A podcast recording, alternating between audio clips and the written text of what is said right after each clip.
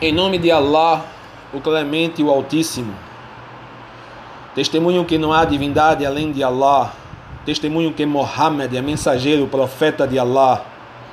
Que a paz e as dádivas de Allah estejam sobre ele, sobre a sua imaculada e maravilhosa família, sobre os seus verdadeiros companheiros e sobre os homens e mulheres que resolveram seguir o seu legado. Esta semana estamos recordando a grande revolução islâmica do Irã, evento concretizado em 1979, que livrou o país persa da dominação e escravidão imposta pelo imperialismo ocidental. Trata-se de um dos mais importantes eventos da história humana e a única revolução movida por valores puramente islâmicos no século XX. Como brasileiro, muçulmano e professor, me vejo compelido a dispor de um pouco da minha percepção sobre este importantíssimo momento da história humana, que no Ocidente muitas vezes é apresentado de forma tendenciosa e equivocada. Bem, para entendermos este fundamental episódio histórico, precisamos, na minha humilde visão, dispor de subsídios informativos que nos possibilitem compreender o sentido de revolução geralmente difundido no Ocidente.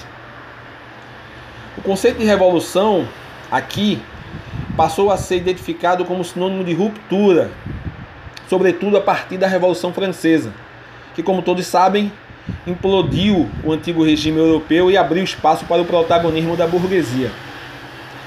A partir daí, em geral, usamos o termo revolução com a ideia de uma mudança radical, ampla, capaz de alterar por completo o status personal de uma sociedade, de um país. No caso da Revolução do Irã, é preciso ter cuidado, porque se analisarmos com sinceridade e com imparcialidade, veremos que não se deu ali uma ruptura, mas uma restituição de valores. Ou seja, houve o resgate do sentimento cultural persa sobre os valores islâmicos, algo que estava sendo cabalmente ameaçado por um regime títere liderado pelo Shah Reza Parlev, que não representava e não representa absolutamente nada para o Irã a não ser a escravidão às potências ocidentais, a desmoralização do caráter islâmico e o triunfo da escravidão moral aos ditames capitalistas do Ocidente. Escravidão que a gente percebe hoje facilmente em muitos países árabes. Esta restituição da ética islâmica foi conduzida por um dos maiores e mais importantes eruditos de toda a milenar história muçulmana, o Ayatollah Khomeini, que, dentre as relevantes ideias que ofertou para fortalecer o sentimento do povo iraniano, desejoso de liberdade, de reconstituição do seu status islâmico, diz, islâmico, diz o seguinte: o Islã e o governo islâmico são fenômenos divinos que asseguram a felicidade humana e de seus descendentes neste e no outro mundo. Eles podem pôr fim à injustiça, às agressões e em todas as formas do mal e da corrupção, bem como ajudar o ser humano a alcançar a perfeição ideal. Obviamente, temos aí a presença da ideia de um governo islâmico, que não tem um sentido propagado no Ocidente de nacionalidade, pois nação, como conhecemos aqui, é uma ideia burguesa, individualista. O governo que representaria a nação iraniana na sua epopeia bem-sucedida contra a opressão imposta pelo Shah, um fantoche de atores externos, é maior em todos os sentidos, pois é divino. É alicerçado sobre bases originais da Uma, ou seja, um estado de consciência intocável, de caráter universal, libertário, justo e referencial para todos os seres humanos, independente da cultura.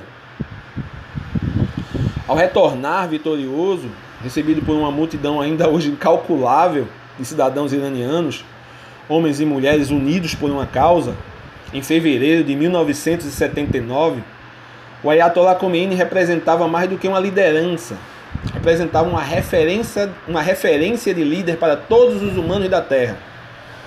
Um tipo de herói que foi capaz de vencer a opressão, a imposição da justiça e o mal expondo de princípios da pureza divina e dos ensinamentos islâmicos, que hoje são capazes de manter o Irã um Estado forte e destemido, mesmo diante de todos esses embargos que parecem não afetar a solidez da maior revolução do século XX. É óbvio que o Ayatollah, o Ayatollah Khomeini não conseguiria isso sem o apoio de um povo unido em torno da causa e dos princípios envolvidos nesta causa. Entender o sucesso da Revolução Islâmica no Irã em 1979, no meu ver, constitui um tipo de síntese da história do Islã no mundo contemporâneo, pois em nenhum momento desta história, após a derrocada, a queda do Império Turco-Otomano, um povo muçulmano foi capaz de se manter tão próximo e tão unido em torno da única causa que realmente interessa, que é o Islã e os sentimentos islâmicos. Por isso mesmo, vale sempre a pena a gente repetir, puxar lá dentro dos pulmões com toda a força e com todo furor. Viva a República Islâmica do Irã! Viva a sua revolução!